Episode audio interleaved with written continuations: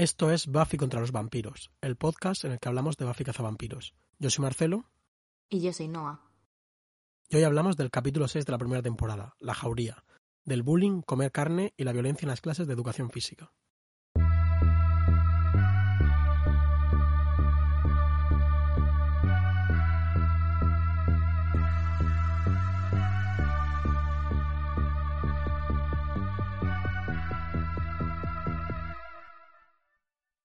Hola Noah, ¿cómo estás? Hello, muy bien, ¿y tú? Pues bien también, un poco un poco raro hoy porque, bueno, cosas de como del trabajo de fin de máster y tal. También estamos en una hora un poco más rara de lo habitual. Normalmente grabamos por la mañana y ahora estamos en, en la siesta. Sí, estamos en la hora de la siesta y además, eh, Marcelo no lo dirá, pero lleva dos horas esperándome, primero porque perdí los cascos Estuve una hora buscándolos en casa. Luego me bajé al coche a por ellos. Luego me subí y luego, porque como tenía mucho sueño, pues me he tomado un café para, para rendir. Entonces, nada. Sí, Marcelo es muy bueno. No, hombre. Todo por, por, la cordialidad del podcast. Sí. Bueno, hoy hablamos de, del capítulo 6 de la primera temporada. De eh, Pack. De Pack, que se llama La Jauría en español. Que por cierto ya es el sexto. Son, Si no me equivoco son 12 capítulos de la primera temporada, ya vamos sí, por la sí, mitad. Sí, ya vamos por la mitad. Felicidades, eh... Felicidades, Marcelo. Solo nos quedan como 11 veces esto. Sí, Más o menos, 13, algo así. sí aproximadamente. Qué bien. Eh, yo estoy muy contenta porque ya cuando haces scroll en Spotify o en, o en el Substack o tal, como que ya te ocupa una pantalla de móvil entera. ¿Sabes? Ya es como, ya hay capítulos suficientes para llenar un móvil. Sí, pues no es poco. Es ilusionante. A mí me, hace mucha ilusión. Bueno, este capítulo. Eh, ¿Qué capítulo? Eh, empiezo dando los datos, si te parece bien. Venga. Los hechos. Bueno, fue un capítulo emitido el 7 de abril del 97. Uh -huh. Lo escribieron... 7 de abril, 7 de abril, cumpleaños de nuestro amigo Néstor y de mi madre. Ah, pues felicidades a ambos. eh, escrito por, por Matt King y Joe, y Joe Reinkemeyer. Que tuvieron un cargo de story editors que durante la primera temporada yo no tengo ni idea de qué es el cargo de story editor. No sé si tú. Yo de sala de guionistas, la verdad es que tampoco. No. Tuvieron un cargo. Espérate, lo voy a buscar. Un carguito. Story editor. Vamos a ver. ¿Qué hace? ¿Qué hace un story editor? Sí. Persona de la sala de guion que ayuda a la persona como titular de cada guion a hacer su trabajo. Pues estos fueron Matkin y Joe Reinkemeyer durante la primera temporada. Y después, aparte de este capítulo, como pareja, escribieron también el de La momia inca, que son dos mm. capítulos, especialmente este y La momia inca, es como exotizantes, sí. de una forma un poco extraña. Sí, cuestionables en ese Tam sentido. También como pareja tuvieron una carrera escribiendo capítulos de una serie que se llama Andrómeda, que a mí no me... Uh -huh. Y también eh, varios de la serie de Cariño encogido a los niños. Que estaba Yo no bastante... sabía que había una serie hasta que lo has escrito. O sea, que era la peli nada pues, más. Pues hay como siete u ocho pelis, creo. Y hay una serie además. Que bueno, pues sigue como la, la idea de las películas. Muy bien. Y bueno, el capítulo está dirigido por Bruce Seth Green, que ya hemos hablado de él porque dirigió también el capítulo de, de La mantis religiosa, que es, Sí. ah, hizo muchos capítulos de Buffy y muchos capítulos en general de series anteriores a Buffy, sobre todo. Son, bueno, no vamos a repetir tampoco la chapa, pero bueno, un tío como con mucho, con mucho tralle. Sí, y me parece bastante curioso eh, como la reincidencia, porque tanto el capi de la mantis como este, o sea, me parecen como dos capítulos que se quedan en tu cabeza de una manera concreta. O sea, creo que hace cosas muy raras en este episodio, pero siento que hay como una intencionalidad que no le que no le otorgaba yo en un primer momento a este Sí, de momento son como los dos capítulos, no sé si la palabra es malos, pero como los más Sí. trashy, ¿no? Como los... Sí, sí. Los más serie B de Buffy, sí. Eh, vale, te voy a leer las dos sinopsis eh, de este capítulo. La sinopsis de Disney Plus, es- como siempre, dice: Un viaje al zoo se vuelve letal cuando los niños comienzan a ser poseídos por una hiena demónica. Los niños que tienen 35 años en cada pata en este capítulo, porque han crecido muchísimo. Eso iba a decir, me, me, sorprende el uso de la palabra niños, pero bueno, está bien. Realmente la como sinopsis estaba bastante sugerente y está bastante bien. Está muy bien. Eh, y nada, un sinopsis eh, más grande de la Bafipedia, que por cierto, por primera vez, eh, poco a poco vamos recibiendo algún feedback del podcast, todavía no mucho, porque yo creo que... Em, Trabajamos para la posteridad. Efectivamente. Eh, pero sí que hay gente ya que me ha dicho que se escucha en el capítulo antes de ver el capítulo de Buffy. Como una especie de me lo imagino, me vais dando las claves y luego veo el episodio. Que me parece una cosa rarísima que hacer, pero bueno, ponen valores de trabajo que hacemos de eh, ratear sinopsis entonces, eh, vale, pues eso, este para, para, Alberto, que todavía no ha visto el capítulo, dice, eh, bienvenidos a la jungla. Mientras Buffy y el resto de estudiantes de Sunnydale High soportan la excursión anual al zoo, Sander y otros chavales se cuelan en una exhibición de hienas que está en cuarentena, de donde salen en un estado un poco alterado. A Buffy, Giles y Willow les toca entonces descubrir la causa tras el comportamiento extraño de Sander y revertir su transformación antes de que sea demasiado tarde. Mientras tanto, la nueva forma de ser agresivo de Sander no le sienta muy bien a sus amigas de siempre. Es un eufemismo excelente para referirse al intento de violación de Sander a Buffy. Que sucede. De la llena a Buffy. Bueno, de la llena, sí, sí, sí. El, espíritu de la llena. El espíritu de la llena. Em, pues nada, ¿qué opinas, Marcelo, de este capítulo en el revisionado? Aquí eh, creo que es el primer, la primera gran división de opiniones entre tú y yo. A mí el capítulo me lo he pasado muy bien y creo que, que, que funciona en gran medida. Es verdad que funciona con unos códigos y unos criterios distintos a cómo funcionan muchas otras cosas de la serie, entonces me parece normal como que a un fan de la serie este capítulo no le tenga por qué gustar o al revés. Eh, pero sí, pero yo creo que, vamos, que ha entrado, me lo he pasado muy bien. El capítulo es obviamente divertidísimo. eh, pasan muchas cosas raras. Hay algunas que, que llegan a buen puerto, que en mi opinión son la mayoría, y hay otras que comentaremos también, pues que no hay por dónde cogerlas, la verdad. Sí, yo, a ver, no sé, o sea, yo siento que mi opinión, o sea, yo este es uno de los capítulos, creo que lo dijimos un poquito en el capítulo anterior, pero este es uno de esos que recuerdas siempre y que se te quedan como, eh, pues eso, eh, atascadísimos como esta especie de evento y de capítulo muy, no sé, muy, muy, muy especial y como muy eso, malo, o sea, al menos en, el recuerdo y como un poco la categoría. Yo estaba buscando, lo que pasa no he encontrado, si hay como algún rating oficial, o sea, me gustaría como meterme en el film Affinity de, de este capítulo, rollo el Rotten Tomatoes de este capítulo y ver cómo, cómo lo posicionan, porque siento que a nivel mm, Vox Populi debe ser el peor capítulo de Buffy o uno de los peores para mucha gente, pero a la vez tiene una identidad que muchos otros capítulos de la serie no tienen. Entonces, claro. Eh, amé muchas cosas que no me han gustado, pero sobre todo, más que que no me haya gustado el capítulo en sí, es lo raro que es. O sea, me, me, me, cuesta un poco meterme en él porque me parece un capítulo extrañísimo y extrañadísimo. Las dos cosas, y yo creo que buena parte de ello es a propósito y luego otra buena parte es como, no sé, está, hay cosas que están off desde el primer momento, ¿no? Eh, pero bueno, está chulo, o sea, está divertido. Yo estoy de acuerdo contigo en que es divertido. Sí, yo creo que, bueno, igual que hablamos de que hay muchas cosas que todavía pues la serie está aprendiendo cómo a encajar, tal, que sería también un poco ingenuo pensar que, que las cosas que raras que pasan en este capítulo, pues la mayoría yo creo que son aposta.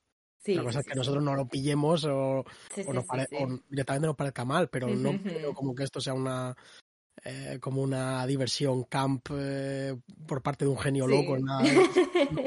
Quiero decir, aquí hay una intencionalidad, lo que pasa es que no siempre es, es muy clara, pero claramente mm. Sabían que la coña que estaban haciendo cuando matan al, al director. No, ahí totalmente. Sí, ahí es, o sea, yo siento que tiene, eh, pues eso, como golpes de.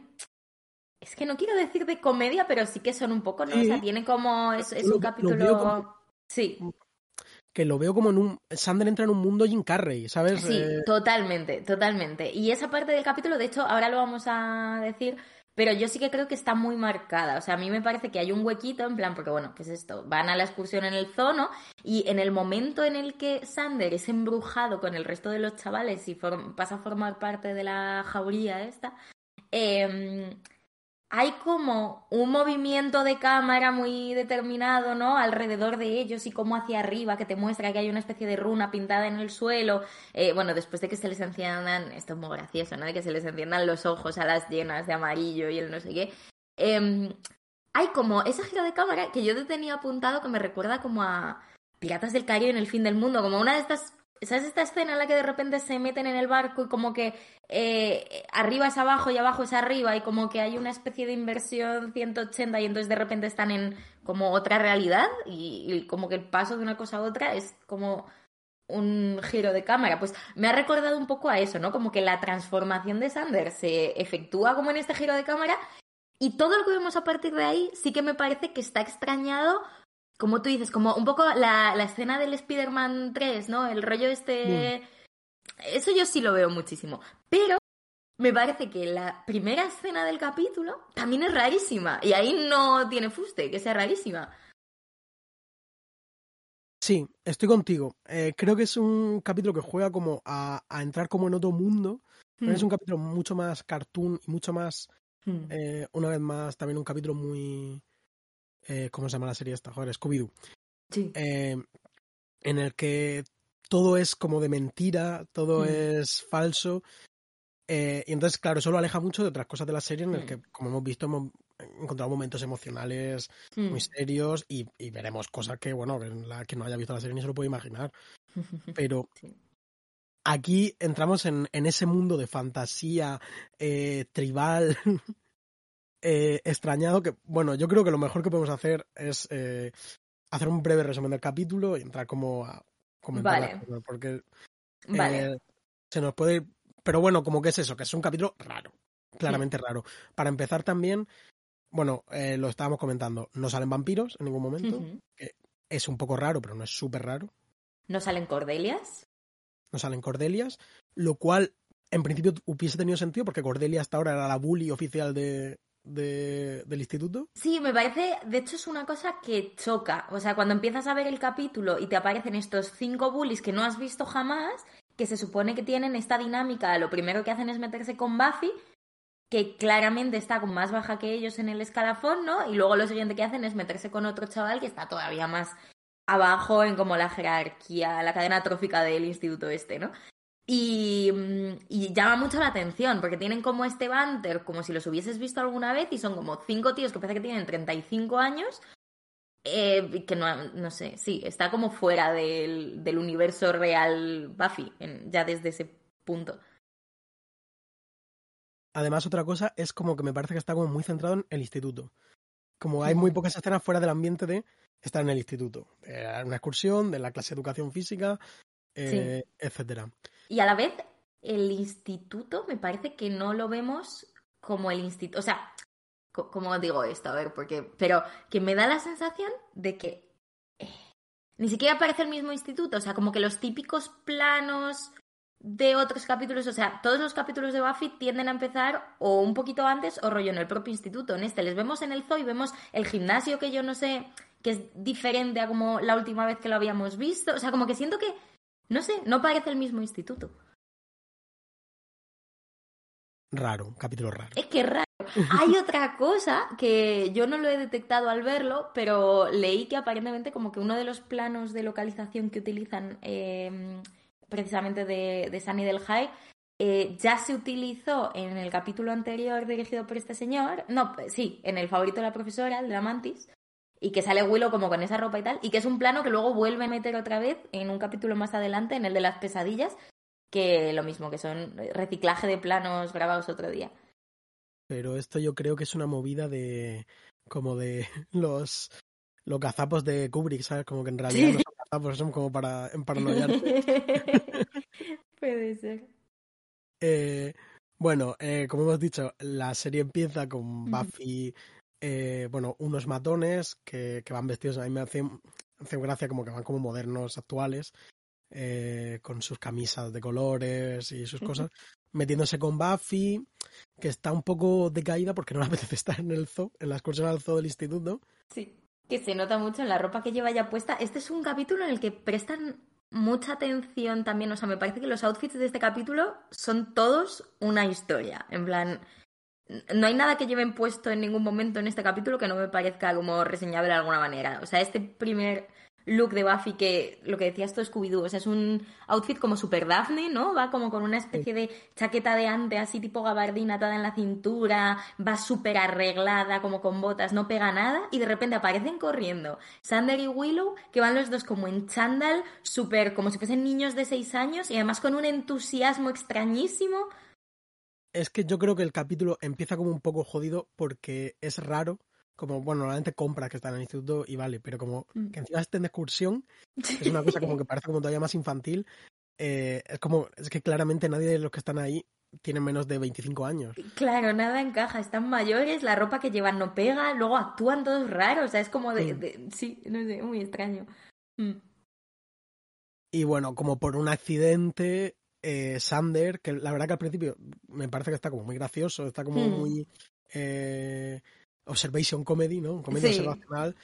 eh, por intentar defender a un buleado al que supuestamente también parece que tendríamos que conocer, que se llama Lance, eh, y que es como dibujante o toma no, perdón, toma apuntes. Como apunte. Sí, porque le quitan el, Sí, le, sí. le quitan el eso.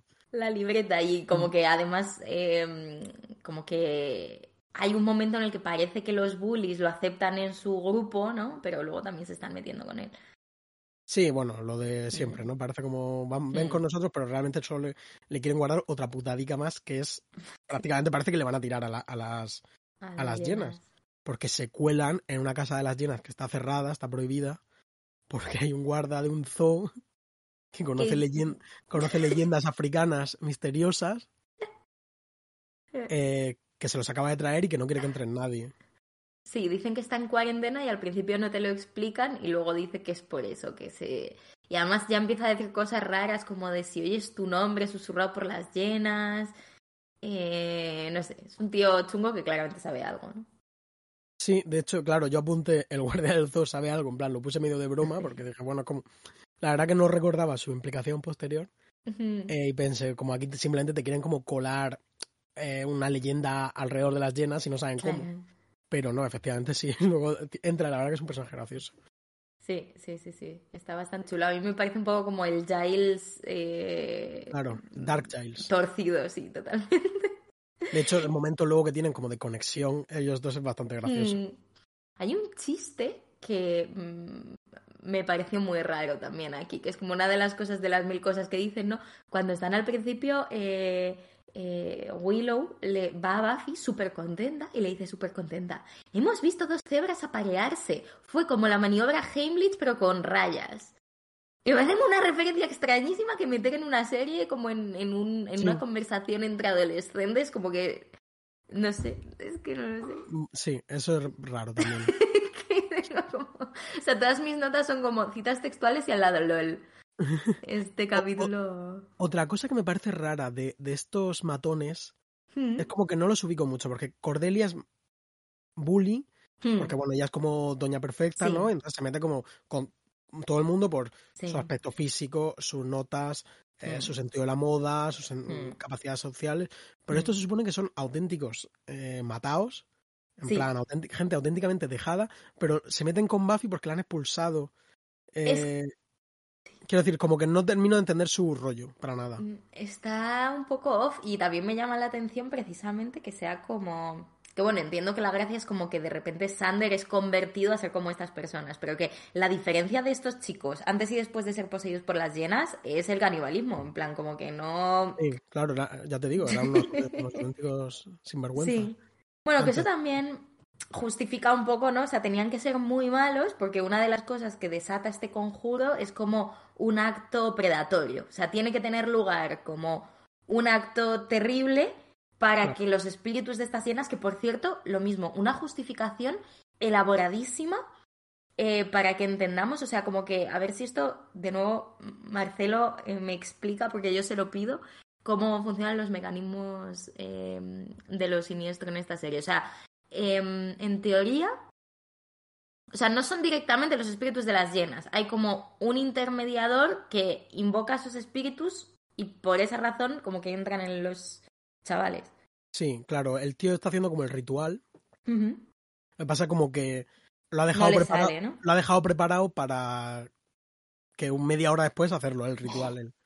Pero como estos se han colado, pues han entrado. Eso entendí yo, ¿eh? pero la Vale, verdad que no me. Que ni le Vale. presté mucha atención al tema este en concreto, ni. Vale.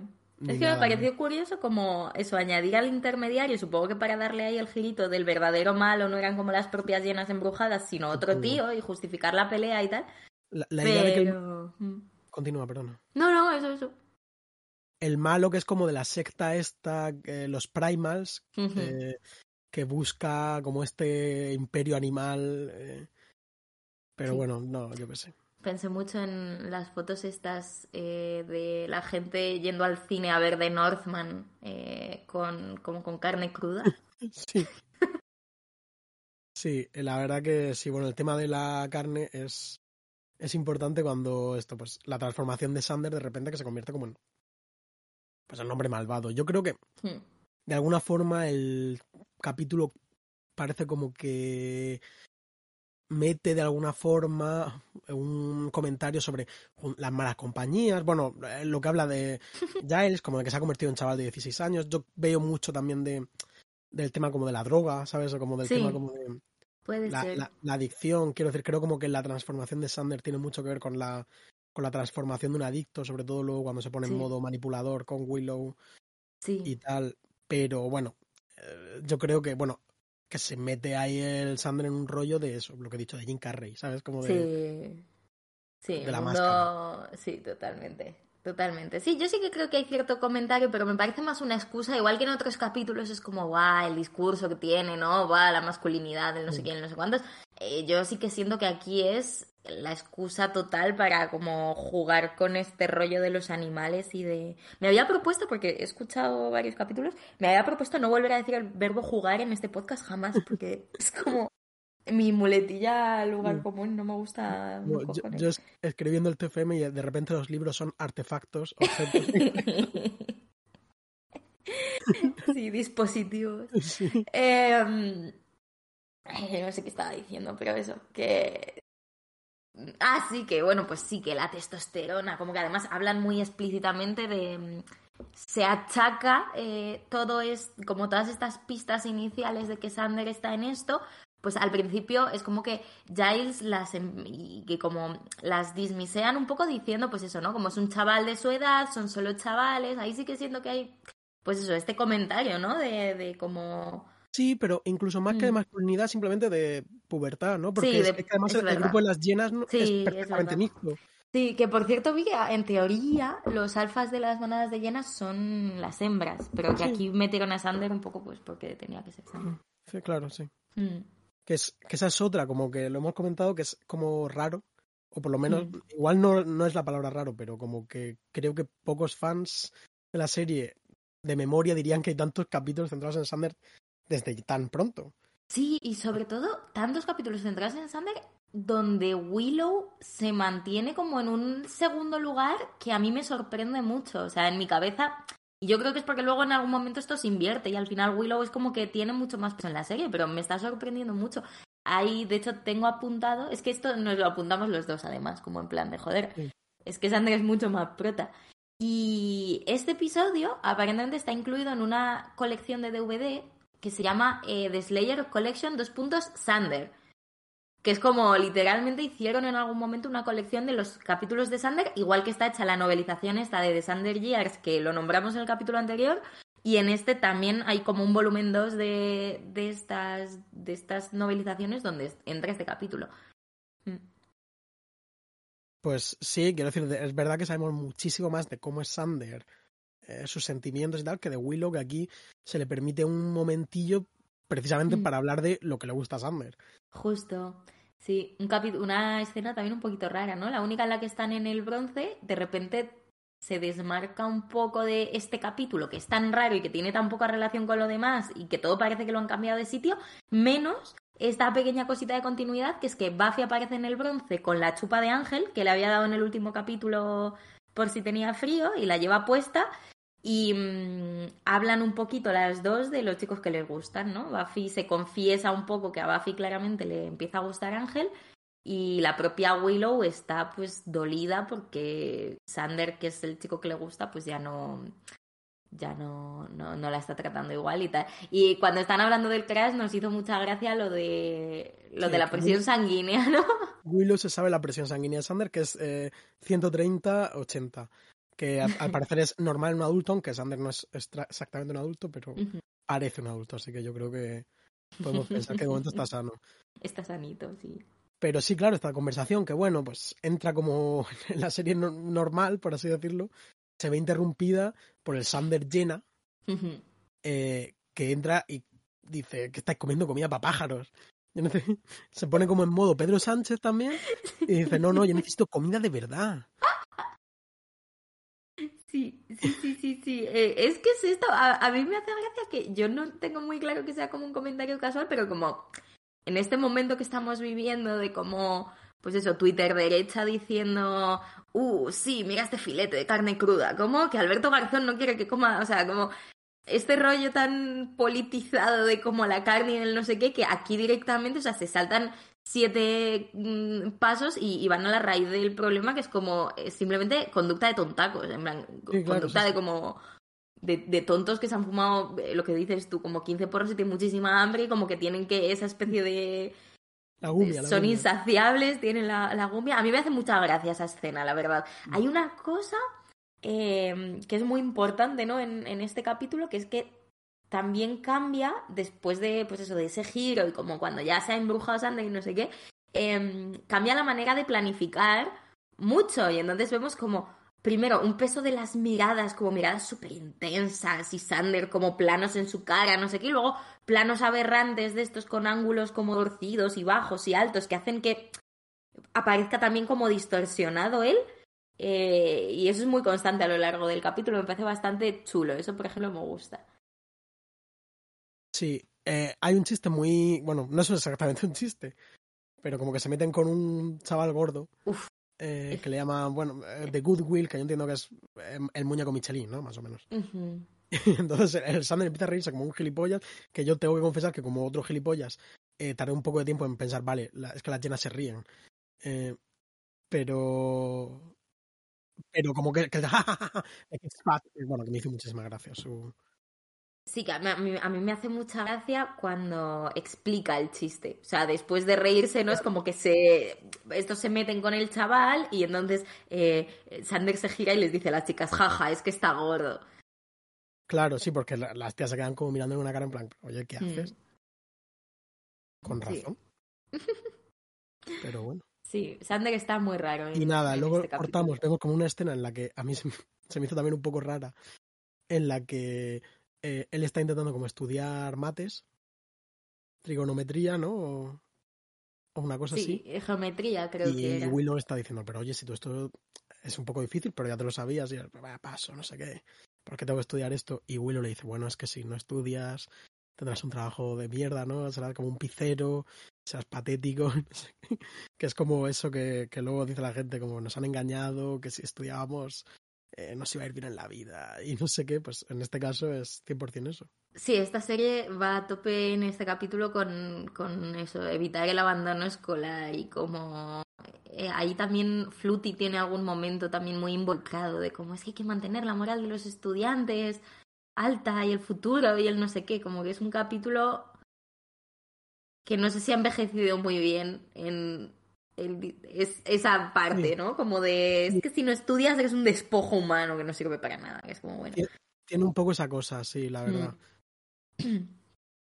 Y bueno, entonces se introduce uno de los personajes estrella del capítulo, que es Herbert, el, el cerdo Sí, que, es un que es auténtico máquina eh, y que además nos da una pista porque se asusta al ver a, a Sander.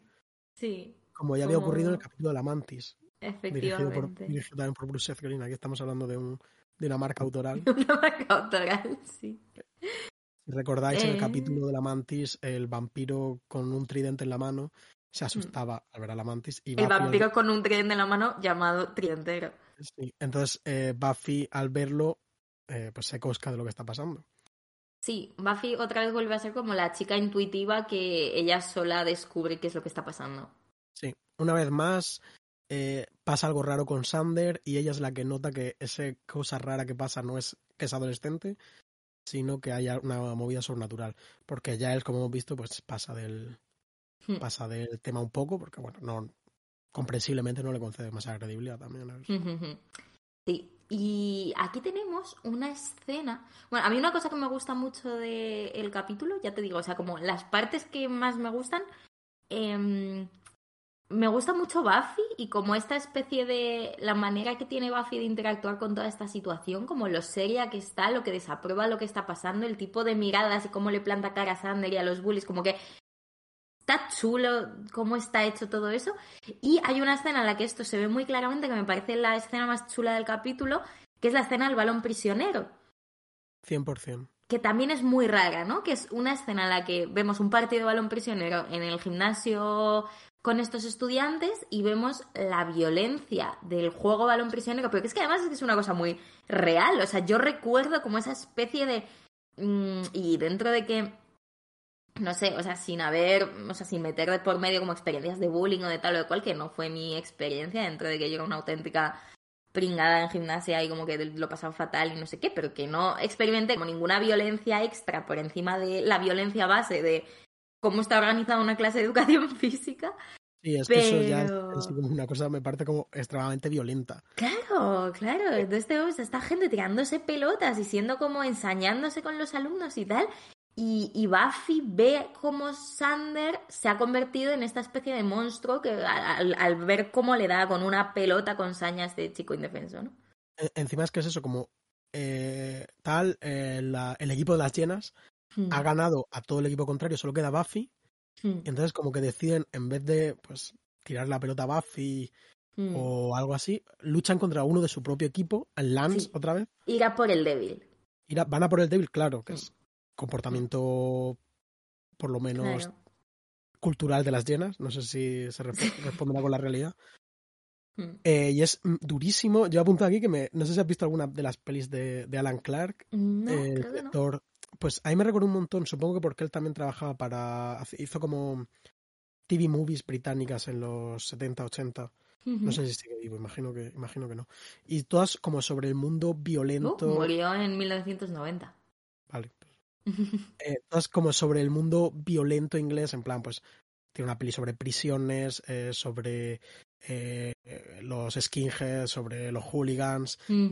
Y tiene como un punto también como medio experimental, como esta escena que es muy rara, porque además es como en silencio. Sí. Sí, Y- tiene una planificación muy extraña y unas miradas y un... Y realmente muy brutal. Y me gusta mucho cómo rompen ese esa violencia de la escena con el Mm. chiste, que es bastante bueno. El chiste del profe. El chiste del profe que dice This game's brutal. I love it. Ay, la- sí. Increíble. Sí, sí, sí. Esa escena es muy chula. Esa Es Mm. una escena muy buena. Y enseguida, eh, bueno, como que se comen al, al cerdo. Y eso es como ya su transformación definitiva. Sí, la Suena- transformación final. Suena como un montaje musical bastante largo, que ahí me recuerda a la peli de, de The Craft, ¿no? Se llama la. Jóvenes y Brujas, creo que Sí, es el título Brujas. español. Eh, pues ellos entran como en escena con esta música de que se llama Jobs Eye de del grupo FAR que yo no conocía pero que me ha interesado mucho y que, que está escuchando eh, este par de días.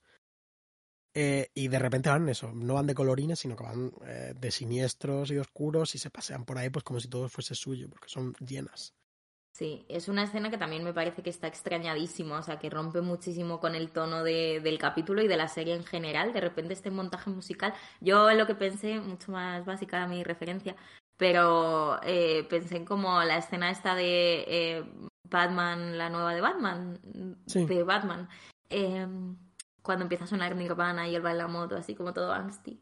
es que la canción suena tal cual al, al Something in the Way de Nirvana de. Totalmente. Eh, bueno, a mí también. Igual que te digo que la de la, la de la de la clase de gimnasia me parece una escena muy guay. Esta a mí se me hizo muy rara. Me la salva un poco la canción que me parece que estaba muy guay. pero- No, la canción es muy buena y siento que la, en la empresa, o sea, te quiero decir como, o sea, creo que no funciona, pero que tiene una, un interés, ¿no? O sea, es Sí. como hemos hecho esto. Em, y bueno, sí, pues eso, esta es como la parte del capítulo en la que por, ellos ya el Breaking Bad ha sucedido, ¿no? El pobre cerdito Herbert ha sido devorado. Em, Buffy empieza a investigar este tema y como que se dan cuenta de que, pues eso, de que se han vuelto llenas, ¿no? Y que hay unas cosas aquí que yo apunté, em, en plan, y luego tú la fact-chequeaste, ¿no? Porque yo había apuntado en plan de, en el arcade no de verdad vetaron a las llenas, y pues fact-check, y Marcelo lo miró, este, sí, porque yo también me apunté que tenía que eh, Vale, pues eché un ojillo y eh, una historia como del pensamiento contra anti-llenas que impregna nuestra cultura a día de hoy. ¿Dirías que las llenas son unas víctimas de...? Yo creo que hay muchas, son víctimas de mucho, muchas consideraciones a deconstruir. Sesgo cultural contra las llenas. Sí, porque ya Plinio el Viejo dijo falsamente en su historia del mundo, en su historia natural, que, que las hienas eran el único animal que comía eh, algo de una, que, que, abría tumbas, ¿sabes? En plan, como para comer. Eso es falso, pero ya hay como eso es como la. según pude ver en mi research de cinco minutos, como el primer hito anti-llenas de la historia. Y efectivamente, en 1614, un inglés llamado Sir Walter, Walter Raleigh, que parece un tío muy interesante, yo tampoco le he dedicado el tiempo que igual merece, pero como que fue como uno de los colonizadores más importantes de la época isabelina. eh, creo que en la zona de Virginia, la, de la actual Virginia de los Estados Unidos. Eh, y bueno, como que era muy amigo al parecer de la reina Isabel eh, y tal, pero cuando murió, pues lo típico, cayó en desgracia y lo encerran en la cárcel. Y en, ese, en esa cárcel escribió un libro llamado La historia del mundo en cinco tomos, en el cual incluye por alguna razón el hecho de que el arca eh, Noé no deja entrar a las llenas, pero vamos, no es no forma parte del, del Génesis, vamos, esto es Vale, no es canon bíblico, es esto. Vale. Pues fíjate, está muy chulo. Eh, interesante research, ¿eh? Sí, la, recomiendo la Wikipedia de este bien. Qué guay. Sí, hay una cosa, ¿no? También con, con este mm, o sea, como la de, construcción postcolonial de este capítulo, eh, igual iría un poco por las líneas, porque además hemos dicho que comparte mm, autoría con el de la momia inca, ¿no? Y como que se va a ver muchas veces en este capítulo esta especie de... Eh, traen cosas a Sani del, del continente africano o de Latinoamérica o de tal o de cual que pertenecen a X cultura antigua y esta cosa se nos revela de una manera que eh, bueno, no sé cómo... No sé, igual que en capítulos como el de la mantis o tal, me da la sensación de que había como una especie de no sé, como de exotización y a la vez como de construcción de esa propia cosa que estaban haciendo, ¿no? De como, me meto unos bongos, pero me meto con Giles porque es como súper colonialista y no sé qué, no sé cuántos. Hay capítulos como este en el que es como, bueno, eh, simplemente... Sí, eh, yo diría que habrá capítulos más abiertamente mm. racistas que este, pero hay alguna cosa problemática aquí en su concepción de, de sí. del continente africano. Sí, como que bueno. Mm. Y bueno, también se menciona, ¿no? En cierto momento, que son como unas llenas hiperespecíficas, como una clase súper concreta de llena asesina, no sé qué, que susurran hombres en la noche. Eso me gusta como leyenda o tal, como la cosa de las llenas que se aprenden tu nombre y entonces te llaman a ti, que luego lo eh, vemos más adelante con un niño. El mundo, leyendas del mundo me parece guay. Sí. me recuerda, plan, como uno de los primeros números de Sandman, que lo leí hace poco, mm. eh, que tiene también como un poco de leyenda del, del desierto y tal, me parece. A mí ese, además ese número me parece precioso. Sí, no, está muy chulo. Pues me, recordó un poco a eso, ese momento en concreto. Mm. no tiene absolutamente nada que ver el capítulo en ningún sentido con, con, esto. Bueno, ¿quieres que hablemos de Fluty? Sí, porque Fluty, nuestro personaje favorito, ha fallecido. Eh, nosotros ya lo sabíamos y quizá hemos jugado con los sentimientos de algunos de nuestros oyentes cuando hemos hecho tanto énfasis en que nos calla bien y tal. Eh, un truco que aprendimos, un truco que aprendimos de la serie Buffy Cazavampiros. Sí, ya sabíamos que iba a morir. Y es rarísimo, en general. Y sobre todo me, me parece rarísimo y me parece un testimonio de lo buenos actores que son toda esta gente, que todos tienen más o menos su momento en, en la serie. El momento en el que Giles va a decirles que ha muerto Fluty y que todos se lo tomen tan en serio. Jo- Joder, ¿Se han comido al director Fruity? Oficial, es que no sé qué, no sé cuántos. Y se ponen todos, en plan, joder, que es la cara que más o menos pondríamos todos, supongo. Pero claro, tú lo estás viendo y dices, ¿qué cojones? Es una escena muy graciosa. eh, es una última escena. Además, es que me da mucha pena porque está muy tierno en este capítulo Fluty. Como que hemos tenido nuestros desencuentros con él. Ha habido momentos en los que ha sido un poco duro, ha juzgado mal a Buffy y tal. Justo en este capítulo hay como unas escenas bastante tiernas de como Buffy, el director Fluty y el cerdito, ¿no? En el que vemos a. Fluty como un poco pues como indefenso, muy ingenuo. Hay una conversación muy graciosa sobre que em, sabe que ponen, echan pelis de desnudos en el canal Showtime, que es uno de estos canales de cable, pero que él no lo tiene, en plan lo sabe de oídas, porque él, él jamás como pagaría por ver mm, tetas en la tele, ¿no? Luego cuando están en el zoo, que lleva el outfit este así como de Mary Poppins, o ahí vestido todo como de, de azul con listas, parece, no sé, como la, la versión años 50 de un día de diversión en, no sé, en el campo, ¿no? Que es como muy tierno, con esto de disfrazar al cerdito y querer que sea una mascota aterradora, pero es como el animal más indefenso que hay. Entonces vienen estas llenas y le hacen el bullying y se lo comen. O sea, es como... Y encima la, la escena del bullying es jodida, ¿eh? En plan, extensa. También Sí, una sí, escena sí, de... sí. Porque está cortado en dos. Yo pensaba, o sea, como hay un momento en el que yo pensaba que estábamos viendo como la última la última escena de Fluty y es la última escena, pero hay un corte y luego vuelven a su muerte, como que primero le arañan, luego le empiezan a correr el ar, luego se le tira de encima y hay este movimiento de cámara que a mí me encanta, ¿no? En el que en lugar de ver cómo se comen a, a Fluty, pues nos alejamos y lo que vemos es una foto, que es como el dep del director y Fluty, ¿no? que además algo muy sonriente, muy Eh, muy- antillena, muy es- Sí. era muchas cosas, pero amenazador no era. No, no lo era. Afortunadamente, o no afortunadamente, Sander no está en ese momento. Sander está quizá, bueno, quizá no, está intentando violar a, a. Ah, Sí, está teniendo el típico momento de tío de venga, sí, oh, tal, no sé qué. Y entonces ella intenta pelear con él y él como, oh, por fin te metías encima, Sí. ¿no? Como y tiene este momento así asqueroso. Eh, eh, soy malo y esto te gusta, no sé qué, que además Sí, es muy parecido a lo que hizo Jesse en el Sí. primer capítulo. Otra vez esta clase de idea. sí. Y volver a pasar. eh, pero... Sí, pero en esta ocasión es también el personaje poseído por una entidad demoníaca, quiero decir. Claro. Y como que considera esa maldad mística le hace creer que es más atractivo. Es.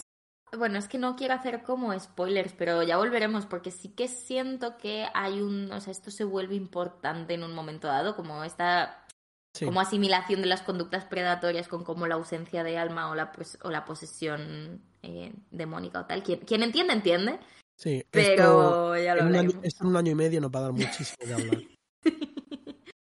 Sí, eh, que, a ver, es una manera un poco extraña de intentar redimir a, a, a Sander del último pecado, ¿no? Es como, bueno, Claro. vale, va a intentar violar a Buffy, pero por lo menos no se come al director Fluty.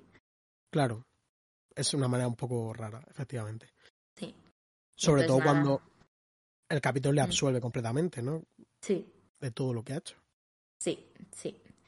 Eh, que está chulo también eso, cómo está hecho al final.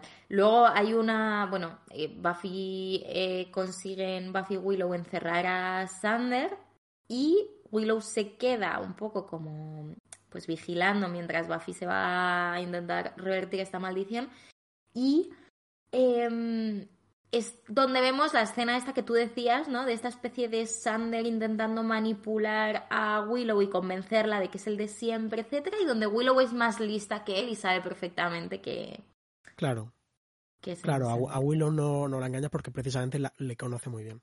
Hmm. Ella, ella se ha quedado vigilándole porque es la que lo conoce. Sí. Y sabe Me que, él hace, no, que él no es así. Porque me hace mucha gracia, me hace mucha gracia que como en ese rato que está Willow ahí, bueno, Willow que ya se ha establecido como la geek oficial del grupo y la persona que está como usando el ordenador, etcétera. Em, y ella está todo el rato como viendo vídeos de documentales de llenas, que no sé si serán de la Encarta, pero yo no sé en esa época, o VHS de la biblioteca, yo no sé en esa época donde, donde te ponías a buscar tus vídeos de llenas, porque YouTube empezó en 2005.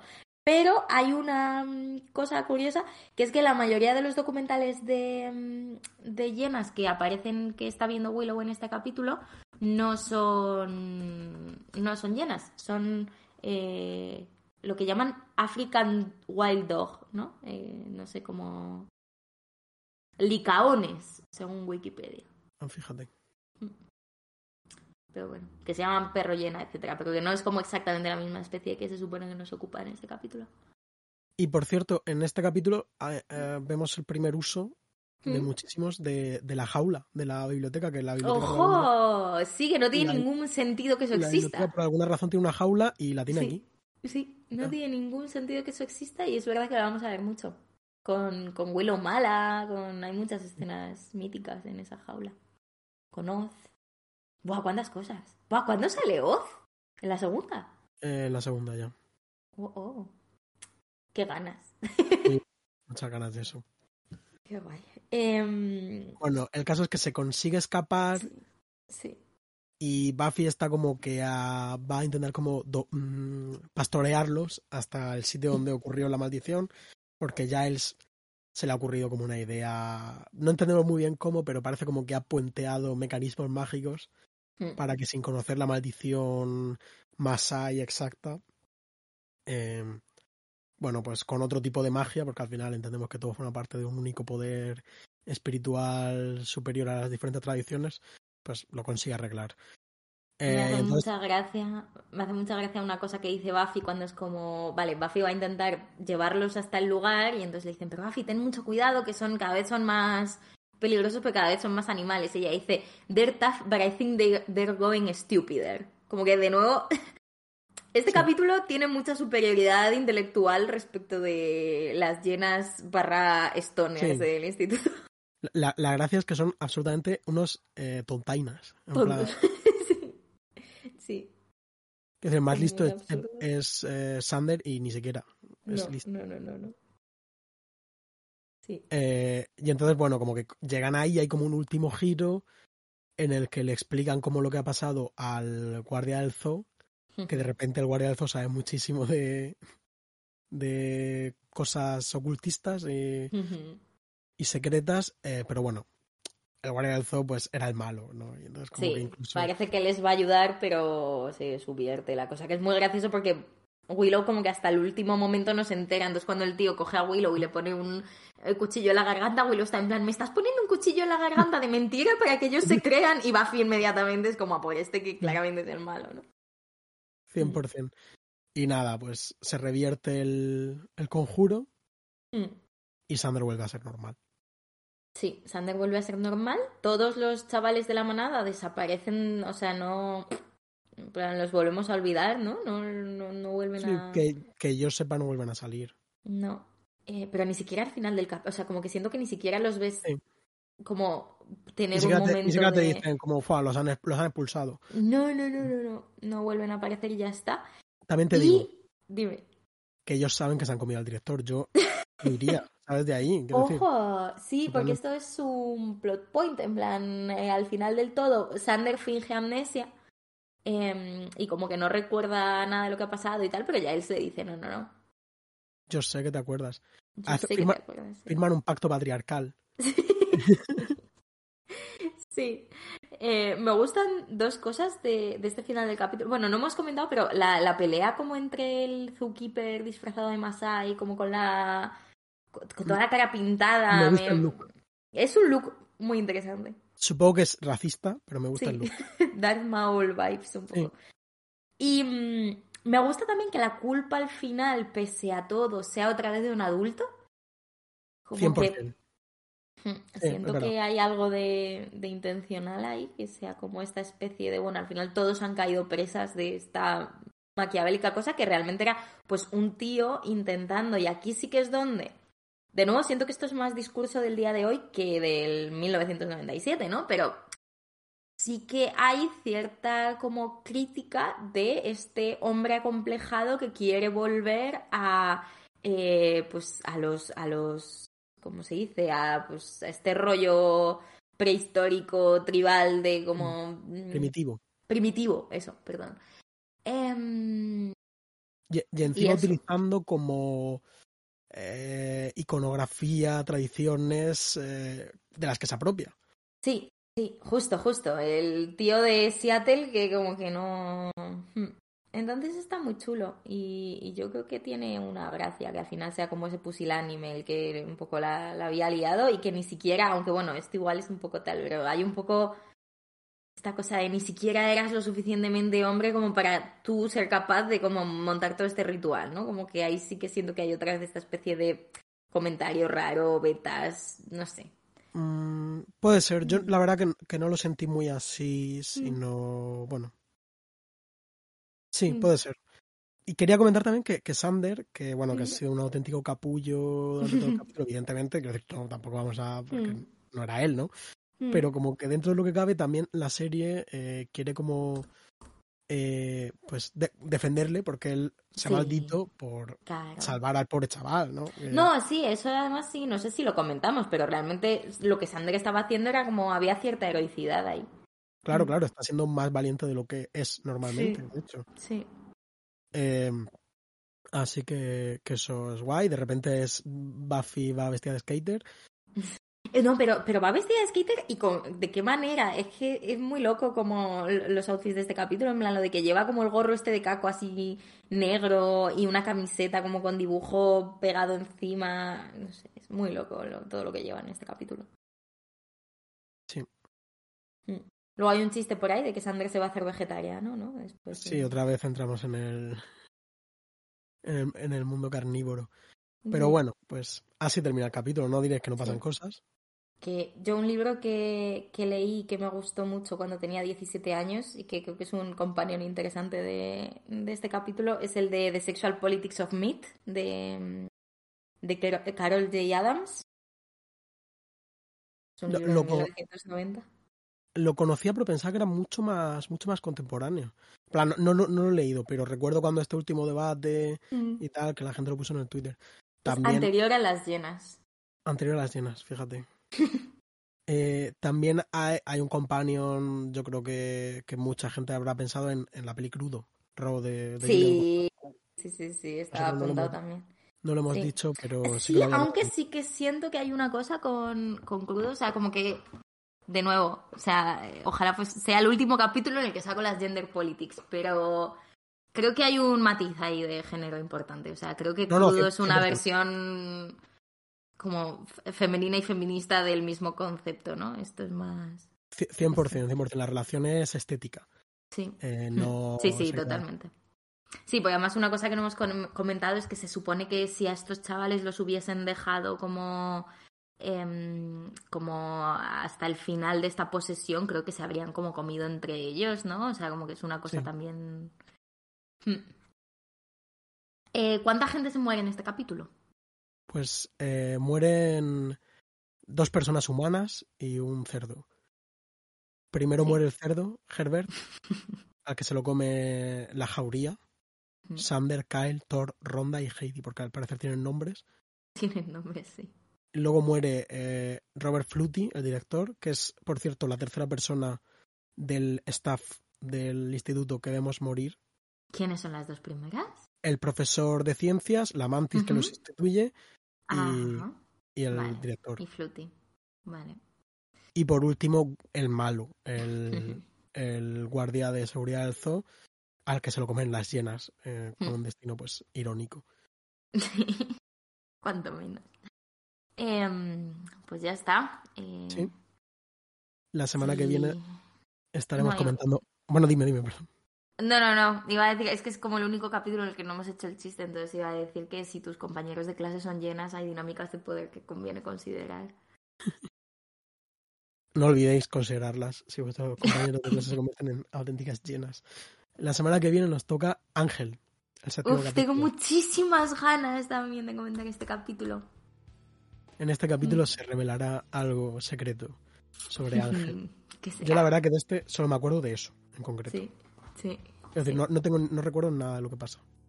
Sí, yo tengo muchas ganas de verlo porque tampoco me acuerdo en absoluto, pero... vale, pues a ver si es bueno. Seguro que sí. Eh, nada más, ¿no? Ah, bueno, eh, bueno, no, nada, ya, sí, iba a decir, no hay canción de bronce, es un poco triste, pero hemos tenido Bueno, esa pero- maravillosa canción. Sí, y habrá muchos capítulos. Quiero decir, el grueso de la canción de entonces como en las dos primeras temporadas. Ya, qué triste. Es triste, pero es Mm. así. Sí. Bueno, pues nos vemos la próxima semana. Hasta luego.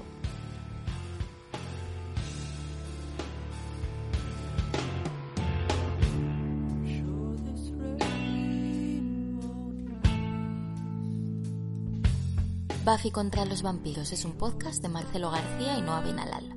Podéis escucharnos en iBox, Spotify y Apple y escribirnos lo que queráis en la cuenta de Twitter arroba Buffy Podcast. También hemos creado un blog en el que podéis consultar todas las notas de este episodio con imágenes, enlaces y material adicional y que podéis recibir por correo suscribiéndoos a buffypodcast.substack.com. Las imágenes y los logos son obra de Macarena Gil y nuestra sintonía macabra es una versión de Marcelo Criminal. Muchas gracias por escuchar y hasta la próxima.